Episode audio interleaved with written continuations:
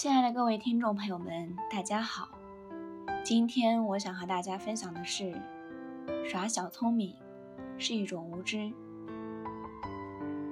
老子的《道德经》第四十五章中说：“大巧若拙，大辩若讷。”意思是说，最有智慧的人，真正有本事的人，虽然有才华学识，但平时像个呆子，不自作聪明。虽然能言善辩，但好像不会说话一样。言行的讷者，行动的明者，才是真正的智者。无论是初涉世事，还是位居高位；无论是做大事，还是一般人际交往，锋芒不可毕露。乾隆皇帝上朝时，经常出些词联拷问大臣。大臣们明明知道有些对联是很粗浅的，也不说破，故意苦思冥想，并且求皇帝开恩，暂思三日。这意思无非是让乾隆自己说，然后大臣一片礼赞之声。是满朝文武没有能人吗？非也，这是免招惹是非的处事技巧。《红楼梦》中写道。贾府门楣上有一副对联：“世事洞明皆学问，人情练达即文章。”这个封建之家推崇的自然是上流社会的世道人情，不足为训。但取其精华，世事洞明，人情练达，是今天的人们同样需要的。社会是一张巨大而复杂的关系网。人要想在社会上生存并取得成功，就要学会在复杂多变的环境中保护自己，谙熟世事，机智圆滑。这不是奸诈，而是一种生存智慧、城市智慧。老子看来，大辩若讷，辩不可为道。道在无言，知者不言。言者不知，善辩者只能胜人于口，而不能服人于心。大辩不辩。生活中喜欢显耀小聪明的人，往往是智者眼中的真愚人。一个人真正明白自己无知浅薄的人，才是真正离智慧最近的人。否则，我们看。那些习惯于夸夸其谈、炫耀聪明的人，一般都是学识与见地平平的人。这些人若是在平庸的人群面前，也许还可以卖弄一番；一旦遇上了强者大家，那就要出丑，贻笑大方，甚至自陷灾祸了。人们常说：“沉默是金。”也是这个道理。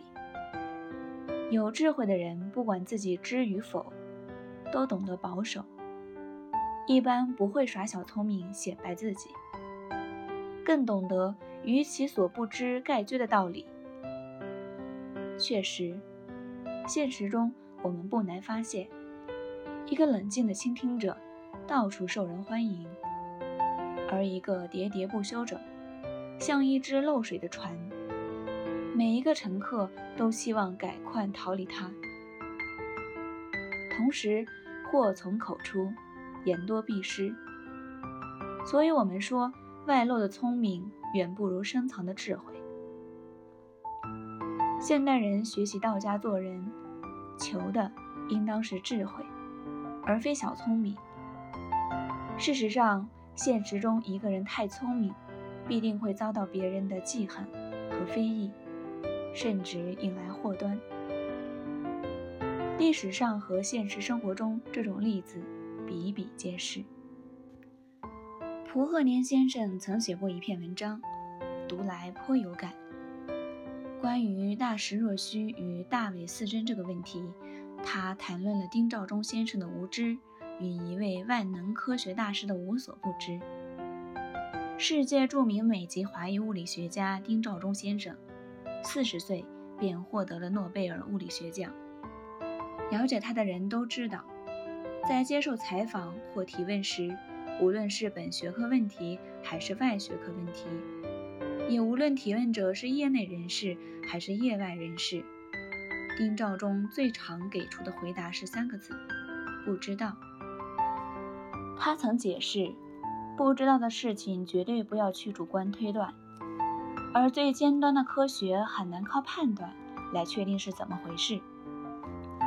用道家的智慧来看，这种无知并非谦虚，而是一种做人智慧。拥有大智慧的人永远懂得不炫耀，不耍小聪明。相比之下，那些自以为聪明的人则正好相反。一位自命不凡的人，为了难倒一位年长的智者，绞尽脑汁，收集了历史、地理、哲学、物理等各个领域的未解之谜。将所有难题摆在老人面前，让这位众人口中的智慧大师以一句话将所有问题回答出来。老人笑了笑，用一句话说出了他的答案：“我全都不知道。”其实，这位自命不凡的人还是未能难住这位无知的智者。俗话说：“一瓶水不响，半瓶水咣当”，说的就是无知的人。道家认为，做人真正的大智慧便是无知。古希腊著名哲学家苏格拉底讲过：“就我来说，我所知道的一切，就是我什么也不知道。”他以最简洁的形式表达了进一步开阔视野的理想姿态。可以说，至今仍有很多人信奉他这句名言。同样，做人也是一样的道理。大智若愚的人，从来不会张扬自己拥有多少知识，而是心中空空，外表看上去痴傻，内心却是绝顶的聪明。这算得上是极高超的做人智慧。虽然不是可以随意便能做到的，但是道家先哲们依然给我们指示了门径，那就是虚怀朴实，永远不要把自己看得有多高。更不要总想着自我表现，安于平凡，甚至愚憨笨拙，拒绝小聪明，求得大智慧，这才是真正的聪明。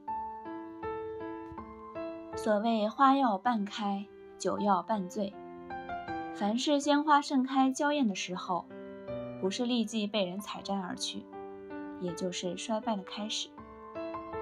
过于卖弄聪明，就会成为众矢之的；而摆正自己的位置，厚积薄发，在适当的时机表现出来，才是成事之道。正如英国著名外交家切斯特菲尔德所说的那样：“要比别人聪明，但不要让他们知道。